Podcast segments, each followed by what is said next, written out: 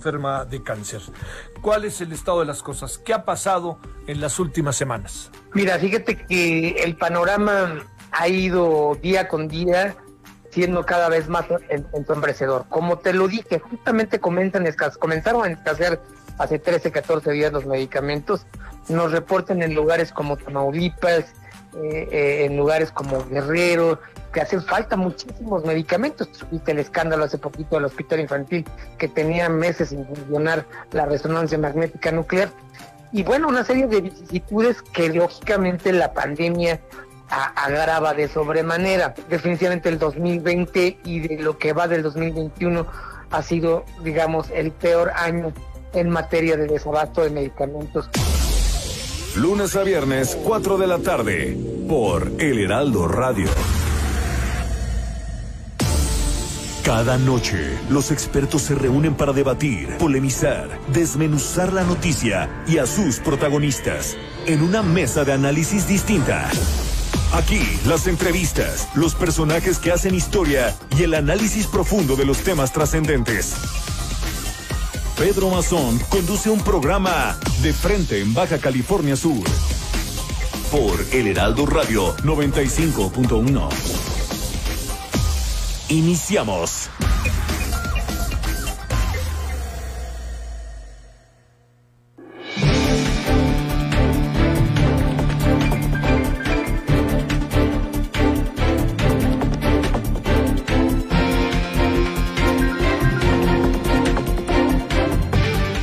Amigos, ¿qué tal? Buenas noches. ¿Cómo les va?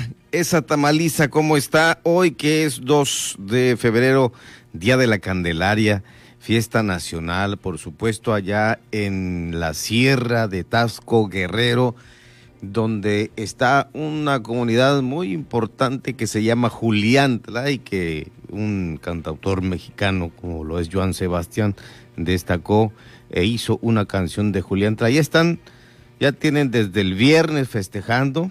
Siempre se aventan sus siete, ocho días festejando, mi Beni. Buenas noches, Beni Tirado. Aquí eh, diciéndoles pues que es Día de la Candelaria y hoy con la tamaliza, con los tamales. No sé si ya lo esté disfrutando desde muy temprano, mediodía o esta tarde, noche. Ya prácticamente están muchas familias y esperemos que lo hagan así como se ha solicitado por parte de la autoridad todos en casa, en familia, encerraditos para no propagar más este virus que está afectando a muchos y a muchas familias.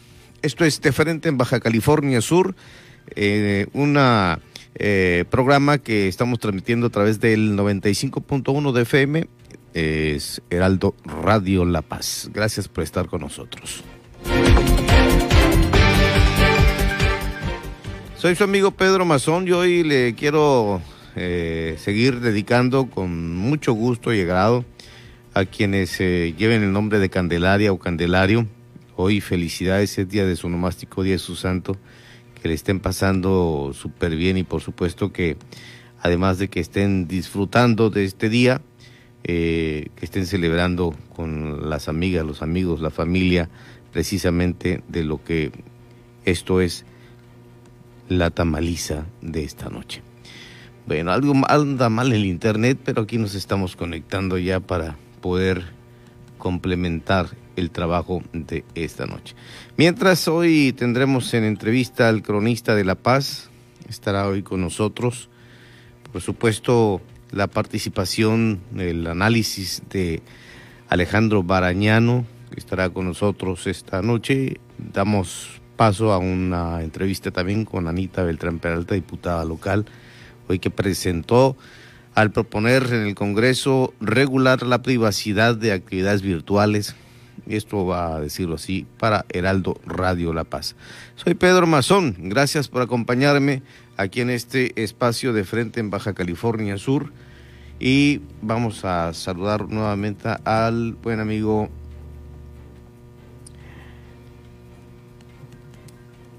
Beni tirado, Beni, ya estamos, a ver si, eh, si te llega Beni. Ahí vamos a, vamos a pasar para coordinarnos bien con esto que nos está pasando. Mientras, así iniciamos esto de frente en Baja California Las entrevistas, los personajes que hacen historia y el análisis profundo de los temas trascendentes. Pedro Mazón los espera de lunes a viernes a las 8 de la noche para que junto con los expertos analizan la información que necesitas conocer. De frente en Baja California Sur por El Heraldo Radio 95.1 FM.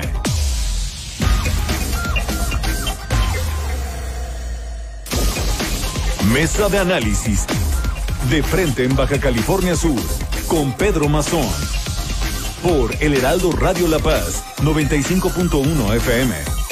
Continuamos.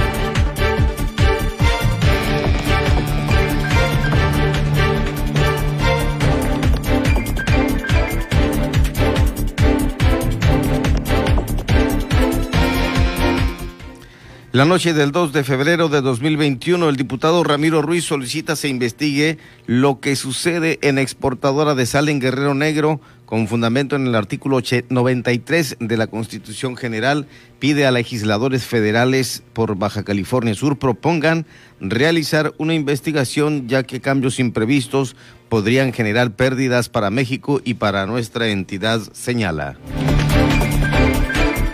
por considerar riesgos a la intimidad y a la vida privada en el desarrollo de tareas y actividades de manera virtual, derivado de la pandemia por el COVID-19, la diputada Anita Beltrán Peralta propuso reformas y adiciones a la Ley de Protección de Datos Personales en posesión de sujetos obligados para el Estado. Hoy el gobernador Carlos Mendoza Davis dio inicio de manera oficial al proceso de preinscripción a preescolar, primaria y secundaria del ciclo escolar 2021-2022, que por, por vez primera en Baja California Sur se va a realizar en línea del 2 al 28 de febrero. Cumpliendo los objetivos planteados en la segunda etapa del programa municipal Pavimentemos la Paz, el presidente municipal Robert Muñoz este martes dio el banderazo de arranque a la obra de pavimentación de El Sargento. Estoy más aquí en De Frente, en Baja California Sur. Las entrevistas, los personajes que hacen historia y el análisis profundo de los temas trascendentes. Pedro Mazón los espera de lunes a viernes a las 8 de la noche para que junto con los expertos analizan la información que necesitas conocer. De frente en Baja California Sur por El Heraldo Radio 95.1 FM.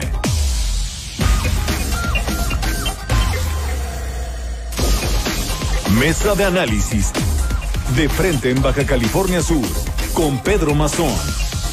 Por El Heraldo Radio La Paz, 95.1 FM. Continuamos.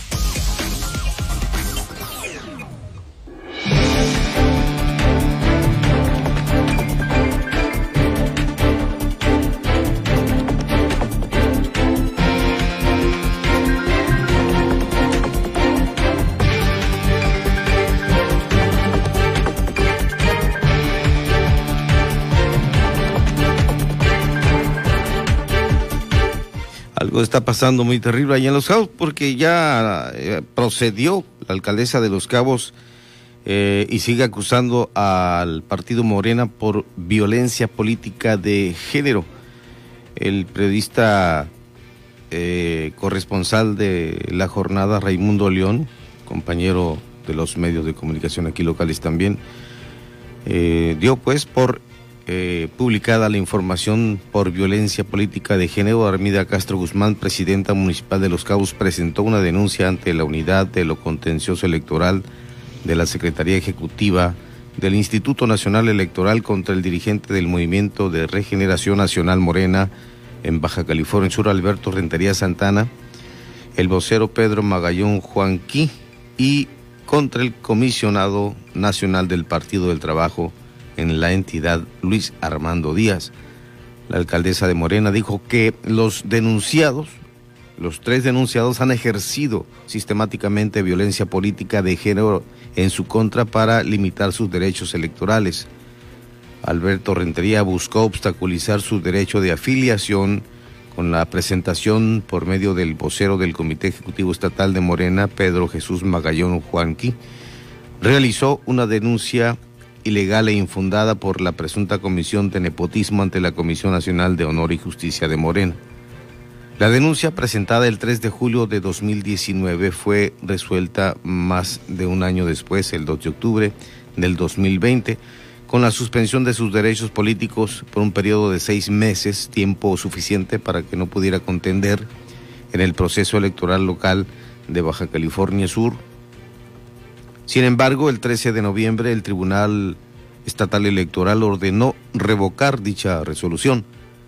El 18 de diciembre presentó ante el Instituto Estatal Electoral su intención de ser reelegida como alcaldesa, pero cinco días después Morena y el PT solicitaron a la misma autoridad el registro de un convenio de coalición en el que se establece que la candidatura de los cabos le corresponde al Partido del Trabajo, pero además los dirigentes de Morena y del PT dijeron que el postulado será hombre porque ese género es el que está mejor posicionado, mencionó.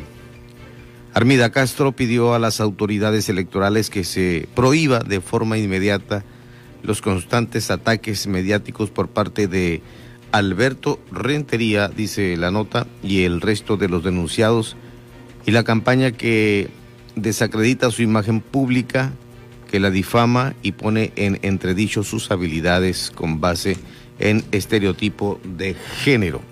Esto es lo que señala en su nota de hoy el periodista Raimundo León, donde establece pues ya que la alcaldesa procedió precisamente a este tipo de trámites legales. Vamos a ver si está ya Alejandro Barañano listo, porque precisamente es con esta información con la que vamos a avanzar hoy aquí en De Frente en Baja California Sur.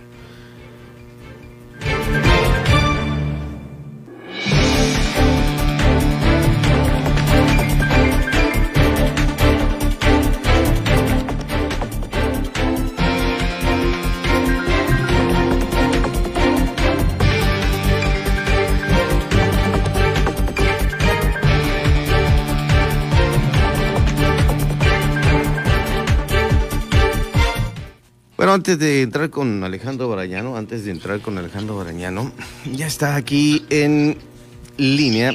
Tenemos a la presidenta, consejera presidenta del Instituto Estatal Electoral de Baja California Sur, Rebeca Barrera Amador. Eh, pues, ¿cómo está, presidenta? Gusto saludarle. Igualmente, igualmente, Pedro, encantada de estar con usted aquí en su espacio y saludo a su auditorio. Gracias, con mucho trabajo, me imagino mucho trabajo, muy entusiasta el Instituto Estatal Electoral, dejando todo listo para pues que próximamente salgamos todas y todos a emitir nuestro voto en, el Estado. Bien, eh, ¿nos puede hablar de lo que sigue en este proceso electoral? ¿Cuál es la parte siguiente una vez que culminó la etapa de precampañas en los partidos políticos? Sí, pero mire, eh, durante las actividades de política, digámoslo de esta forma, eh, están contemplado un periodo que se denomina la intercampaña. En este sentido, esta temporalidad corre una vez concluyendo las precampañas, como usted lo acaba de mencionar, que concluyeron el día 31 de enero, y las campañas darán inicio el día 4 de abril. Eh, en todo caso, las la intercampaña tendrá, eh, digamos, un espacio desde el primero de febrero hasta el día 3 de abril durante las mismas. Eh, es, este, esta es una actividad en la que se prohíben varias, varios temas. En principal es que ningún actor que haya salido, digamos, beneficiado dentro de su proceso interno como partidos tenga la posibilidad de eh, pedir el voto en este momento o alguna situación que lo asemeje para que el día de la jornada electoral tenga una ventaja de su contrincante. Pero sí se permiten que, por ejemplo, las dirigencias de los partidos o los partidos políticos en general se reúnan bajo su, este, eh, pues, políticas o bajo sus programas, sus eh, proyectos de partido político. ¿Para qué? Para que la ciudadanía se pueda sumar a los proyectos partidarios, no así hacia apoyar a cierto o cual candidato, ¿no? Eh, además, estas personas que de alguna manera han fungido ya como eh, seleccionados de interno de los partidos eh, pudieran asistir a algunas mesas de análisis para platicar respecto de temas diversos a lo que es la candidatura que pudieran considerar que, que obtuvieron, ¿no? Para eso todavía les falta, faltan algunos días, estos días eh, llegarán para, por ejemplo, el 24 de marzo, en donde se registrarán ante el Instituto Estatal Electoral y posteriormente pues ya arrancaremos oficialmente con las campañas para que durante 60 días, ahora sí, con toda este, la posibilidad que la ley les ofrece, enviar ese mensaje hasta la sociedad para conseguir el, el voto ciudadano, siempre y cuando no este, realicen campañas negativas en contra de eh, partidos políticos o algún actor político que vaya a contender en el proceso electoral. Eso es por el lado político, eso es lo que está sucediendo ahorita en el estado de California Sur dentro de este proceso electoral y dentro del lado eh, de las funciones electorales, pues la autoridad se está encargando de tener pues todo, todo listo para hacerle frente al día de la jornada electoral. En este caso estamos colaborando con el Instituto Nacional Electoral en los recorridos a los diversos espacios donde vamos a ubicar las casillas electorales, las más de 1.050 casillas que se estiman que puedan instalarse. Seguimos fuertemente apoyando a la sociedad para que asista a pues, solicitar su credencial de elector con los tiempos que el INE ha establecido para ello, eh, al registro también de las y las personas que habitan en otro lugar fuera del, pues, del país para que voten eh, por la eh, elección de gubernatura el próximo 6 de junio, es decir, el voto de los residentes en el extranjero. Además, estamos teniendo nosotros contacto con los diversos proveedores para la elaboración de documentos y materiales electorales que vamos a utilizar. Entonces, estamos inmersos, como usted lo dijo al inicio, con un gran trabajo, este, con una amplia responsabilidad por todas y todos quienes estamos acá en el, en el instituto. Sí. Y cada semana tenemos aquí la, visita de consejeros y funcionarios del Instituto Estatal Electoral que obviamente nos detallan a, plenitud la definición de cada paso que están dando en los diferentes eh, oficinas y direcciones de ahí del instituto, mi estimada Rebeca. Sí, agradecida con usted, Pedro, porque uno de nuestros eh, principios rectores que rigen la materia electoral es la máxima publicidad y que este espacio nos haya abierto las puertas para ir acompañando a la sociedad en lo que llevamos en esta organización, abonará seguro para que el día 6 de junio el mayor número de personas salga a votar, por supuesto con todas las medidas que vamos a, implementar para cuidar la salud y no se vea trastocado ese derecho de, emitir el sufragio, ¿no? Muchas gracias por ello. 8 de la noche, 17 minutos. Estamos en una comunicación directa con la presidenta o consejera presidenta del Instituto Estatal Electoral de Baja California Sur, Rebeca Barrera Amador, a quien le preguntamos en el ámbito político que acaba usted comentar, eh, la, la, la precampaña culmina para, para aspirantes a, a gobernador o también para presidente municipal, diputados al Congreso, etcétera? Para todos, para todos culminó el 31 de enero. Bien, entonces ya la definición queda de los partidos políticos según el proceso de selección de candidatos que tengan de acuerdo a sus estatutos y demás, ¿no? Sí, está en este momento la posibilidad de que ahorita haya o exista algún inconforme o alguna situación interna del partido y para ello pues se tendrán que recurrir primero a su justicia intrapartidaria, los procesos internos y posteriormente ante los tribunales para hacer valer la violación de algún derecho que se considere por eh, la persona militante. ¿no? Perfecto. Pues eh, me da mucho gusto que esté con nosotros en este espacio y sobre todo que nos informe, eh, que tenga esta disposición. nos hubiera gustado mucho que estuviera acá en vivo en, en, en, en el programa, pero obviamente sé que tiene otras comunicaciones virtuales y pues el trabajo desde casa también hay que cumplirlo y, salir lo, menos que se pueda. Sí, estamos trabajando habitualmente desde, desde casa para pues proteger tanto a quienes visitamos como a las personas que, este, nos rodean también en el espacio privado, eh, pero sin embargo sí se carga un poco más la agenda en cuanto van avanzando los días previos a la jornada electoral y pues se van saturando las reuniones y hay que estar atendiéndonos eh, puntualmente esos trabajos y pues de antemano me disculpo no estar por allá, esperamos pronto poder, poder estar ahí, pero espero que el mensaje llegue claro en esta vía de comunicación. Claro que sí, así es. Le agradezco, consejera presidenta del IE en Baja California Sur, Rebeca Barrera Amador, por esta comunicación aquí en, de frente en Baja California Sur. Muchas gracias, buenas noches y cuídese mucho, Pedro, que estén muy bien. Gracias, buenas noches. Hasta luego, buenas noches. Continuamos aquí en Lasha que sí suena y ahora también se escucha.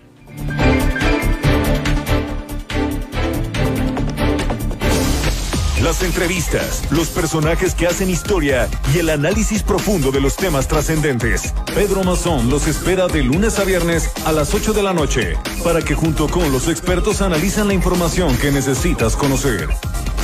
De frente en Baja California Sur por El Heraldo Radio 95.1 FM.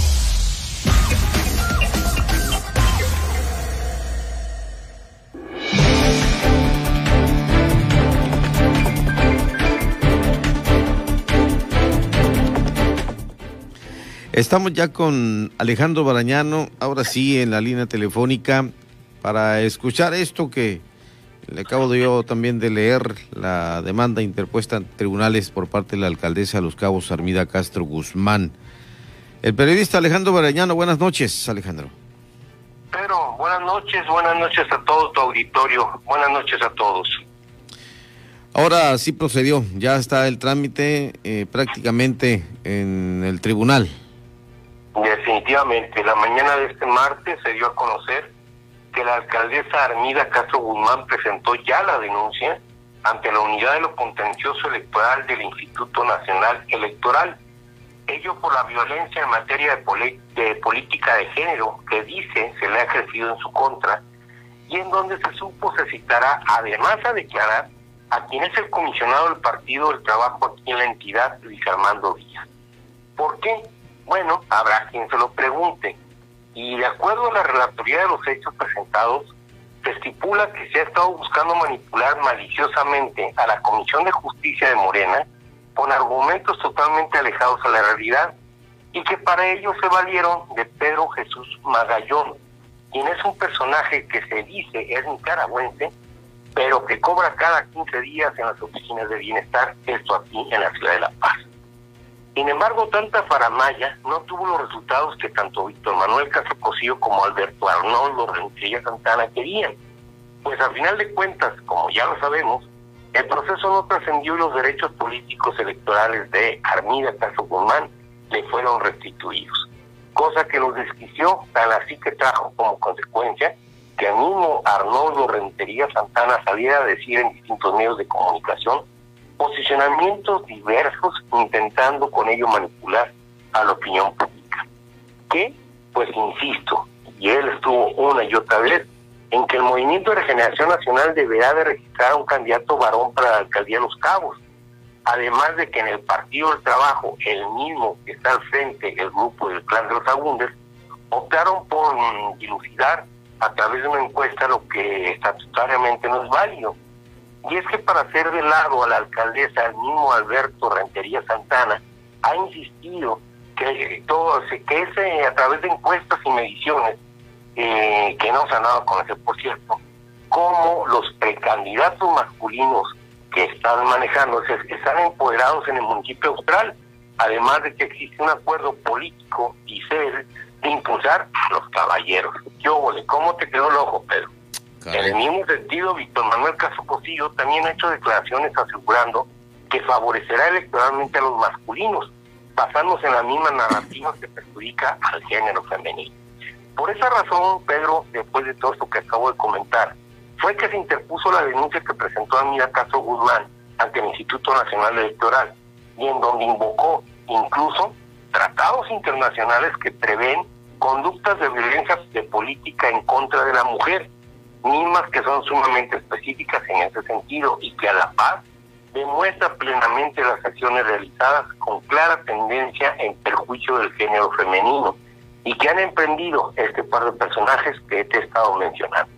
Finalmente, la misma alcaldesa ha expresado que su actuar no se puede ni se debe considerar una traición, ya que simplemente es respeto hasta que la dignidad se haga costumbre. Una frase lapidaria que ya lo he comentado, con la que siempre dibuja y ha dado color al final de sus pronunciamientos. Esto es lo que sucedió hoy y pues las cosas se ponen eh, pues más buena la novela, no sé cómo la veas. Pues ya ha entrado febrero, eh, pues esto tú lo acabas de decir, cada vez está, el horno se está calentando mucho más. Sí, sí, sí, sí, creo que se avecinan días donde habrá que hacerse muchos comentarios, muchos análisis y que al final de cuentas será la gente, las personas que vayamos a votar el 6 de junio, quienes decidamos. Pero de aquí a esa fecha vamos a ver cosas peores, bien lo decían las escrituras. Bien, estaremos al pendiente, Alejandro. Claro que sí, pero estoy a tus órdenes. Buenas noches, buenas noches a tu auditorio. Y pues aquí estamos. Un abrazo, a seguirnos cuidando, por supuesto. Definitivamente, Pedro. A todos por igual. Es lo que se les, se les desea y se les pide. Gracias, Pedro. Que descanses. Buenas Igual. noches, gracias. Buenas noches. Alejandro Barañano aquí con nosotros en De Frente en Baja California Sur. Hacemos un corte, mi bien, y regresamos.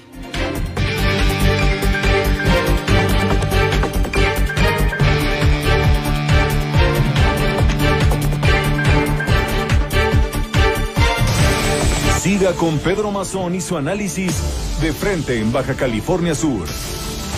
Por El Heraldo Radio La Paz, 95.1 FM.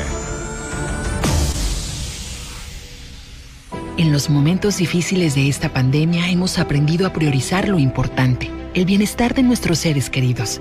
Por eso en Morena donaremos la mitad de nuestro presupuesto para la compra de vacunas contra el COVID-19. Mientras otros partidos gastan ese dinero en propaganda llena de mentiras, para nosotros por encima de todo está primero la salud de los y las mexicanas. Porque el dinero, como el poder, solo sirven si se ponen al servicio del pueblo. Morena, la esperanza de México. ¿Votaste por Morena? Es de sabios reconocer y corregir. Morena prometió un cambio a México, pero trajo los peores gobiernos estatales y municipales del país. Hoy somos de los países con la tasa más alta de muertes por COVID en el mundo, sin apoyos al sector productivo para cuidar los empleos y el ingreso familiar. Todo gracias al mal manejo de Morena en la pandemia. A puro capricho y ocurrencias. Ya son más de 150 mil defunciones Y dos millones y medio de empleos perdidos. Llegó la hora de corregirlo. Cambiemos hacia el futuro. Únete a Acción por México. PAN. ¿Y cómo es? ¿Te manda la urna electoral allá? No, con mi INE vigente me registro y decido si voto por internet o por correo. Pero vale igual que el voto de mamá que va a la casilla. Claro, porque queremos cosas buenas para México. Entonces es como si vinieras. Es como si nunca me hubiera ido. México está donde estás tú. Dile a tus familiares que viven en el extranjero que tramiten su INE, se registren y voten el 6 de junio de 2021. Infórmate en votoextranjero.mx. Contamos todas, contamos todos. INE. Desde La Paz, la mejor señal informativa y de contenido.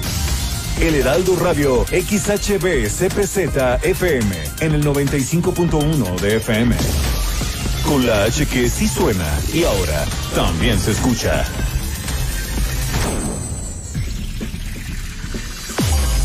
En el 95.1 de FM, Heraldo Noticias La Paz.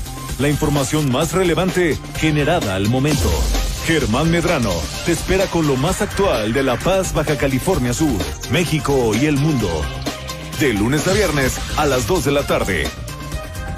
Heraldo Noticias La Paz.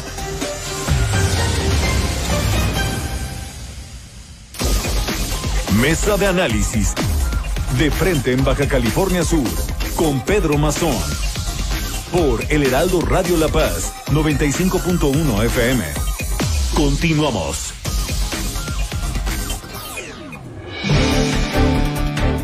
Así es, continuamos y ya está en la línea telefónica la diputada Anita Beltrán Peralta, quien hoy propuso en el Congreso del Estado, dentro de la Diputación Permanente, en la sesión de este día, pues regular la privacidad de actividades virtuales y así nos informa para Heraldo Radio La Paz. ¿Cómo está, diputada? Muy, pero muy buenas noches.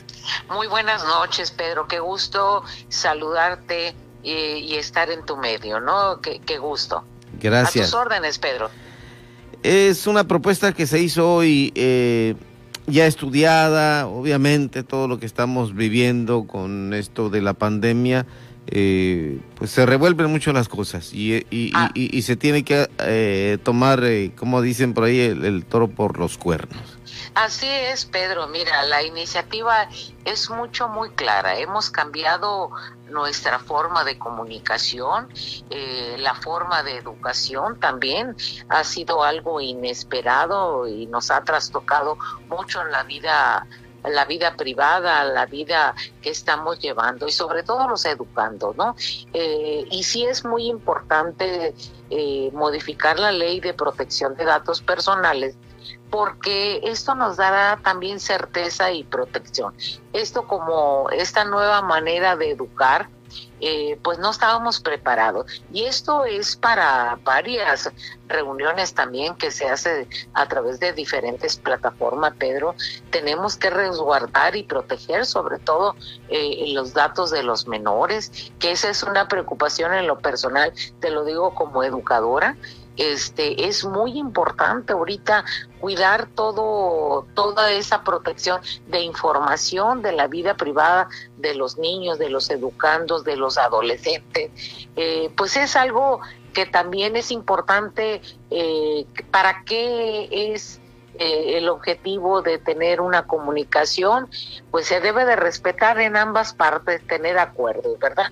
Pero sí es muy importante que esta ley eh, se modifique para poder eh, salvaguardar los derechos de, de, de muchas personas, ¿verdad? Hemos dejado muy libre esto en ese sentido, entonces sí, eh, cuidar eh, los datos personales pues eh, es algo muy importante, ¿no? Y que trasgrede la vida privada a veces, ¿no? En este caso, pues tendríamos que ir reformando, modificando algunos artículos que hemos propuesto. Esto es para elevar la seguridad y la protección de los datos personales. Eh, también, eh, sobre todo, eh, es muy importante armonizar el trato de datos personales en un sector específico, o en este caso, como te lo decía, en especial énfasis en el ámbito educativo y sobre todo donde concurren menores, ¿no? Eh, y también eh, esto facilitar el ejercicio de los derechos, o sea, el cambio de información, pues debe de ser por parte de los titulares, ¿no? A veces corre información personal y los titulares no están informados, ¿no? Es Esto es, eh, esto es una iniciativa que ojalá sea aprobada y creo que debe de tomar mucho la Secretaría de Educación Pública, eh, que sobre todo que partamos de una ley que se pueda modificar para que pueda ser eh, conocida tanto por quienes usan las propias plataformas hasta donde tu información personal va a avanzar, ¿verdad? Es correcto. En, en esto que usted eh, acaba de plantear, eh, me imagino que han de haber también recogido algunas eh, demandas, eh, quejas de la sociedad, no sé, algunas personas que le acercaron y dijeron, "Mira, me pasó esto, tengo esta experiencia, por Sí, eh, esto mismo. es- la verdad es que vemos muy constantemente en, en las redes sociales, por ejemplo, tomamos un curso, ¿no?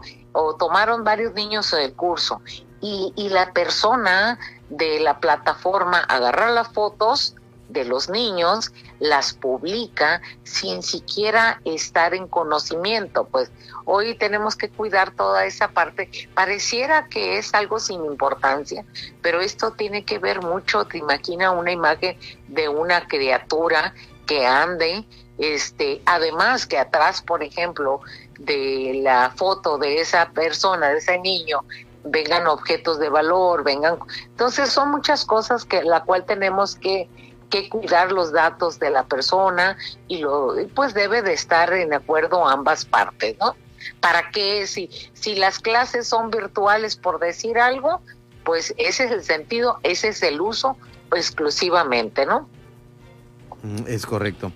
Eh, bueno, a mí me, me interesa mucho saber también esto que, que comenta, cómo, cómo proteger los, los datos personales de, de quien eh, incluso puede ser, eh, como usted lo señala, grabado, fotografiado y demás, y, y no replicarse en las redes sociales esto más. Así es, así es muy importante. Eh, sobre todo, te digo ahorita, es preocupante que las imágenes de los niños adolescentes anden eh, en otro uso y este es para frenar de alguna manera el uso exclusivo para lo que se determina esa información, ¿verdad? Este, eso es muy importante eh, para nosotros, sobre todo para que tener mucha seguridad eh, con los adolescentes, los niños. Es muy importante, creo que eh, el derecho que tenemos a que los datos se protejan es muy importante. Bien, ¿cree que sus compañeros diputados le den el apoyo a esta iniciativa? pues hay que trabajarle, yo siento que es muy importante. En la mañana escuchaba a una diputada precisamente donde pedía que se regularizara eh, el uso eh, de las clases virtuales, pues tiene que ver mucho con la cuestión de información, eh, tiene que ver mucho en materia de seguridad, de orden público, este, todo esto, ¿verdad? Eh, yo sé que por, la, por el tema de COVID nos sorprendió todo esto y apenas pues entramos en una dinámica de agarrar confianza, ¿no? Pero, pero la verdad fue muy difícil entrar a la situación de comunicación, de clases virtuales, eh, y nunca pensamos en la seguridad eh, en, ese aspecto nunca nos fuimos, pero hoy ya estamos aterrizando y estamos viendo que puede tener consecuencias para una sociedad, ¿no? Sí. Y para, eso es muy importante, Pedro, eh, que quienes hagan los convenios, contratos, pues eh, cuiden la vida privada o, o, de alguna manera del servicio también que están ofreciendo, ¿verdad? O sea, si te ofrecen un servicio, pues que sea para eso, no sea para otro uso malintencionado. Así es, y, lo entiendo. Y, preguntándole sobre eso mismo que acaba de mencionar, ¿qué opinión le merece, diputada, eh, el, el, hecho de que en, algunos casos, en escuelas eh, privadas y públicas, se tengan a niños frente a un aparato más de cinco horas? Pues habría que ver este, las dinámicas que utilicen. La verdad que estar, mira, hay niños dependiendo la edad, este, sabemos cuánto es el tiempo que puede estar en atención. Tú sabes, no todos los niños tienen el mismo tiempo de atención, pero tampoco lo puedes estar sentado todo el tiempo. Tienes que implementar actividades que permitan la movilidad. Recuerda que en, las clases eh, que iniciamos siempre tenemos de actividad física eh, y se van turnando las actividades para ir también oxigenándolos, ¿no? Eh, sí es muy pesado esto yo creo que pues es la primera vez que pasa eh, no tenemos mucha experiencia en, las clases virtuales. Esto lo sorprendió, Pedro.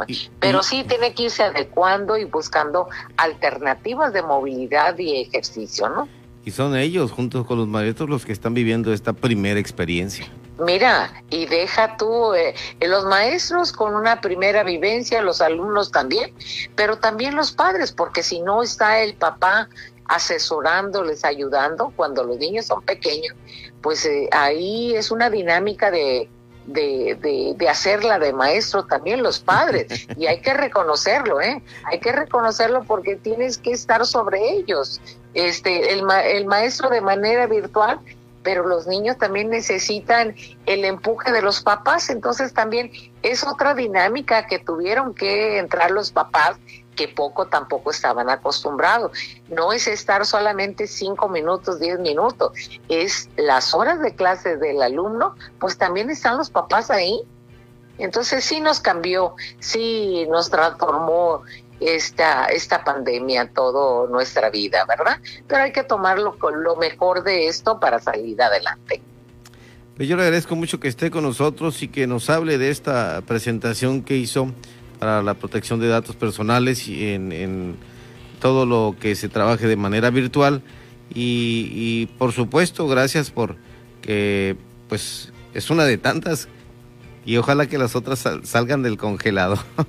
Así es, sí, sí, Pedro, tenemos varias iniciativas y se los presenté con números exactos de 700, de 600, de 150 días de rezago, pues porque no se vale, ¿verdad? Este, pero ahí está el trabajo, creo que ese es el objetivo que debemos de llegar todos los diputados, en final de cuentas, cumplir con el compromiso que es legislar, no andar haciendo grilla, Pedro. Nuestro trabajo es legislar, sacar todo aquello que le interese a la propia sociedad. Entonces mi objetivo es eh, que salgan estas iniciativas y seguir proponiendo eh, iniciativas de interés social, eh, con una visión social lo vamos a seguir haciendo. Ese es un objetivo eh, de aquí hasta que termine esta legislatura. Así es. Le puedo hacer una pregunta, a lo mejor es indiscreta, pero pues es pública. Eh, ¿Usted no se eh, inscribió en el Instituto Estatal Electoral para una reelección, para buscar ser No, en absoluto, Pedro, no, no lo hice. Este, primero no, independientemente que yo sé que es una cosa legal, eh, no estoy muy de acuerdo en la reelección. ¿eh? Esa es la verdad, mi opinión personal y soy congruente en ese sentido. Es legal hacerlo, respeto a quien lo haga, sin embargo, en opinión personal no, no, no, no me gusta, no me interesa en, en ese sentido. Ya vendrá otros tiempos, otros espacios, pero en la reelección no, y no lo solicité. Perfecto. Pues le dejo el micrófono para que le envíe un saludo cordial a sus representados y por supuesto eh, le dejo un saludo cordial hoy que es Día de la Candelaria. Así es. Espero que ya haya disfrutado de esos tamalitos. Fíjese que sí, la verdad que sí lo hicimos. Eh, nos reunimos en espacios de los cuatro trabajadores este, siempre teniéndoles el detalle. Hay que aprovechar los momentos afectivos con la sana distancia, pero sí no hay que dejar de hacer eh, eh, lo que tenemos que hacer, el poder ayudar, el tener que trabajar. Mm, yo como diputada, aunque sea una diputada mayor de edad, eh, de los grupos vulnerables, este, no puedo dejar de asistir a las sesiones o, andar en, en, espacios de campaña si no estoy cumpliendo con mi obligación, ¿no? Este, los invito a que sigamos cuidándonos, sigamos este, cuidando a nuestra propia familia, a nuestros adultos, a la gente necesitada, ¿no? Siempre hay gente que necesita más que uno. Hay que tender la mano, eh, son momentos de solidaridad y a veces hay gente que necesita mucho más que nosotros, Pedro. Un abrazo para todos, ¿eh? Y que pues los tamales se sigan haciendo, es algo de nuestro nuestras tradiciones y amarraditos los tamales, ¿eh? Porque esos son los subcalifornianos, ¿eh? Muy bien. Muchas un abrazo, eh, Pedro. igual, un saludo cordial y como siempre mi respeto, diputada. Anita un abrazo, Pedro. Hasta luego. Buenas noches. Gracias. Anita Beltrán, diputada local por el Partido Revolucionario Institucional aquí en este programa de frente en Baja California Sur. Las entrevistas, los personajes que hacen historia y el análisis profundo de los temas trascendentes. Pedro Mazón los espera de lunes a viernes a las 8 de la noche para que junto con los expertos analizan la información que necesitas conocer. De frente en Baja California Sur por El Heraldo Radio 95.1 FM.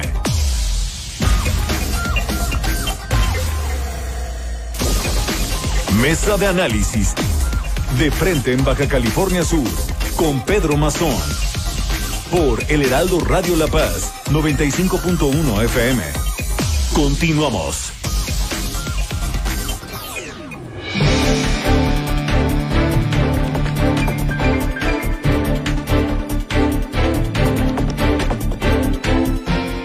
Hoy el gobernador de Baja California Sur, Carlos Mendoza Davis, hizo cambios también en su gabinete. Diversos cambios en la estructura del gabinete eh, con el fin de dinamizar la operación y el funcionamiento de la administración pública estatal. Este día Carlos Mendoza instaló en la Secretaría del Trabajo y Desarrollo Social a Tomás Frank Flores Gameros, Tomás Flores, en sustitución de Gustavo Hernández Vela Cacogui, quien estuvo al frente de la dependencia desde el inicio de la actual gestión, con logros importantes, avances en materia de generación de empleos formales, procuración e impartición de justicia laboral, además del impulso a los programas de desarrollo social y humano en favor de las familias de toda la entidad.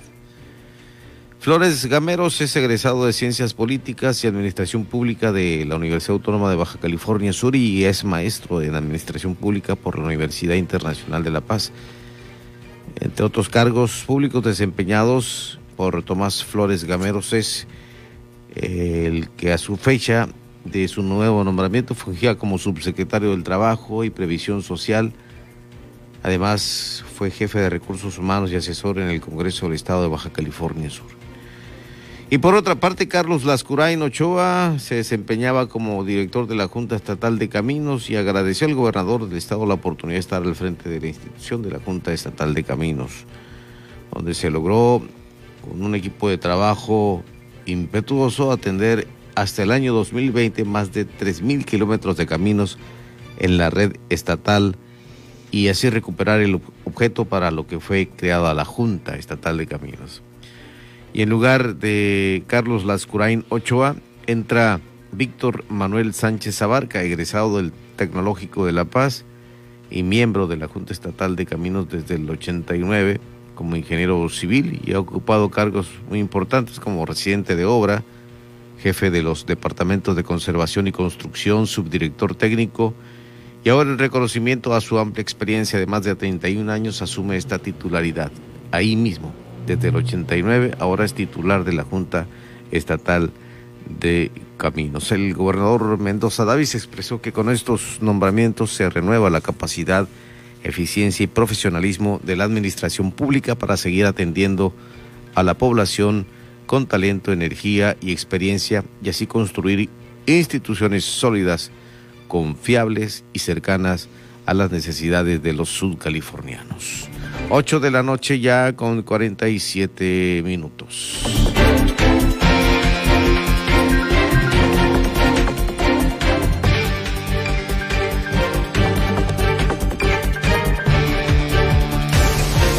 Mesa de análisis. De frente en Baja California Sur. Con Pedro Mazón. Por El Heraldo Radio La Paz. 95.1 FM. Continuamos. Las entrevistas, los personajes que hacen historia y el análisis profundo de los temas trascendentes. Pedro Mazón los espera de lunes a viernes a las 8 de la noche para que junto con los expertos analizan la información que necesitas conocer. De frente en Baja California Sur. Por El Heraldo Radio 95.1 FM.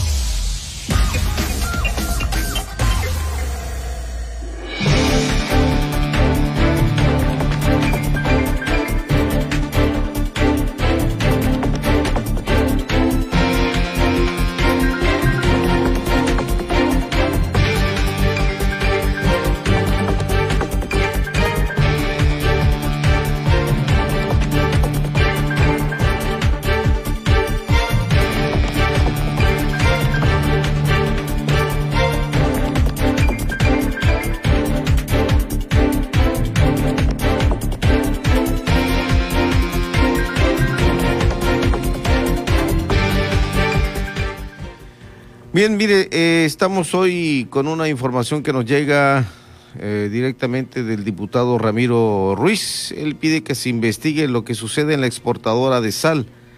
Con fundamento en el artículo 93 de la Constitución General, pide a legisladores federales por Baja California Sur pospongan realizar un, propongan, perdón, propongan realizar una investigación con hay cambios imprevistos que podrían generar pérdidas para México y para Baja California Sur.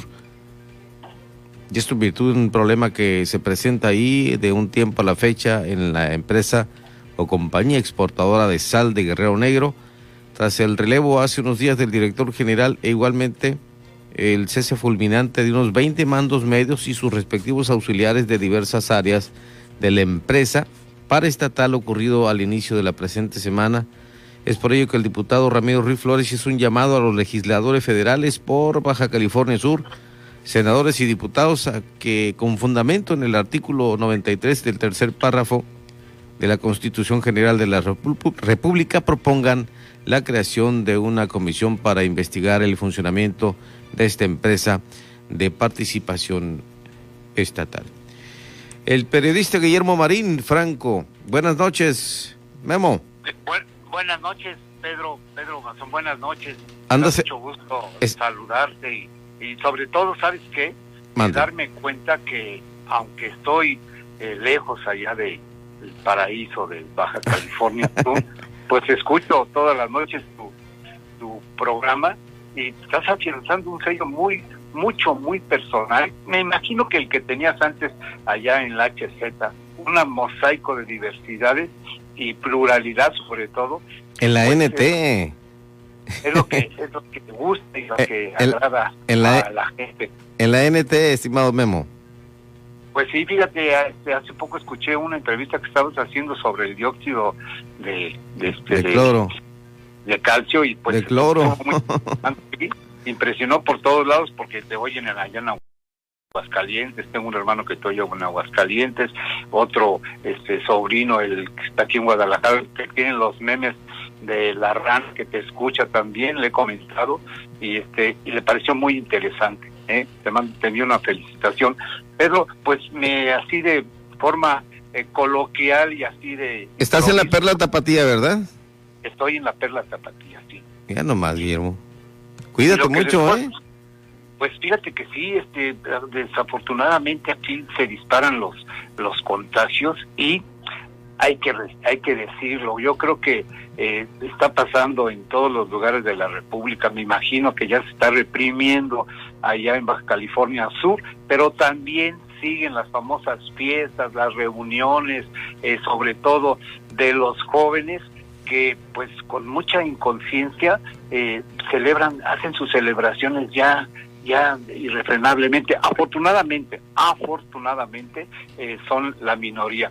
Y te puedo decir aquí, de estando aquí en la Perla Tapatía, que sabes una de las cosas que qué gusto me da que me hables para poderlo decir, poderlo decir a todos los subcalifornianos que nadie sabe lo que tiene hasta que sale uno fuera.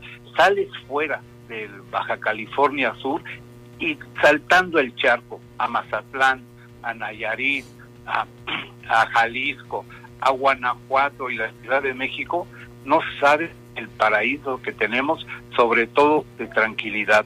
Te puedo decir, Pedro, que aquí en Jalisco una de las cosas que más, que más preocupan es eh, precisamente la violencia. Yo creo que ya, ya preocupa más que la misma pandemia que está, pues creo que está Jalisco en, en el semáforo rojo, lo que más preocupa es la violencia, este, la delincuencia que se desata y sobre todo los crímenes de alto impacto, es lo que más preocupa. Y también eso se extiende a, Nayarit y ya en Mazatlán, en, allá en, este, Sinaloa, ha disminuido, ¿eh? notablemente ha disminuido, pues casi como Baja California Sur, hablando de 2015 a 2017, que en 2017 fue lo más álgido que tuvimos nosotros de violencia, y, y, afortunadamente de 2018 con las eh, estrategias que implementó el gobernador como traer los laboratorios de inteligencia militar, eh, la marina y sobre todo estrategias nacionales e internacionales se logró frenar.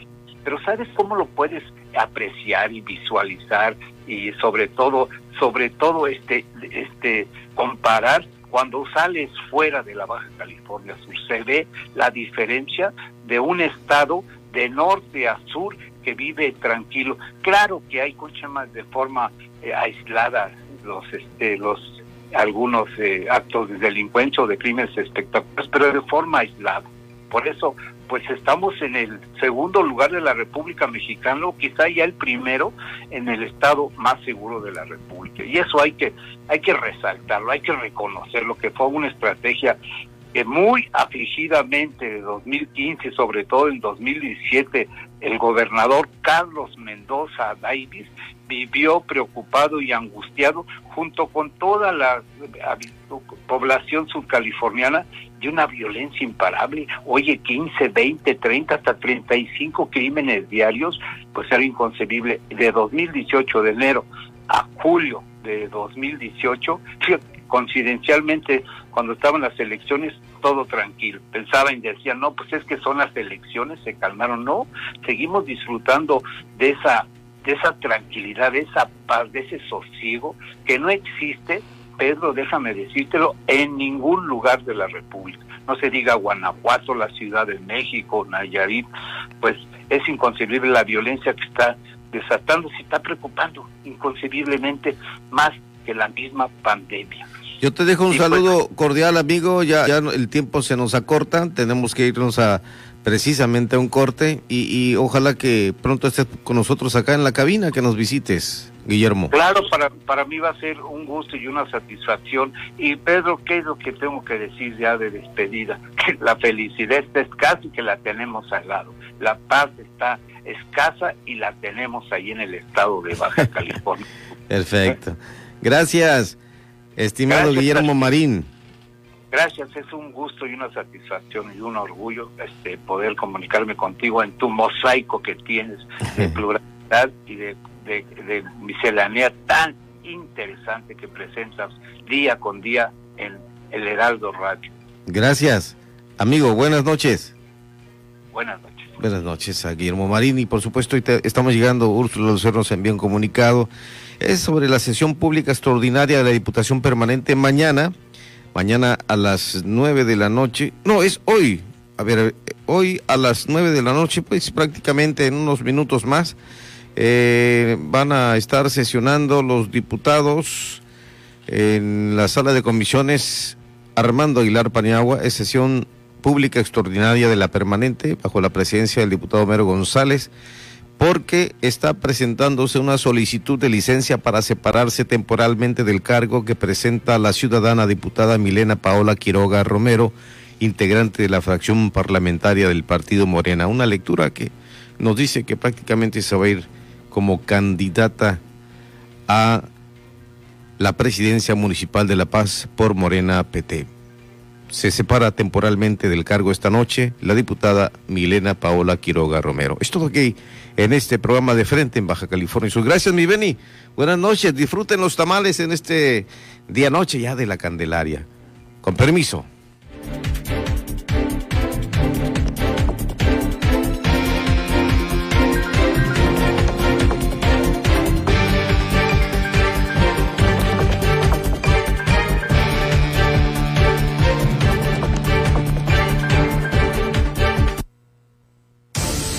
Siga con Pedro Mazón y su análisis de frente en Baja California Sur.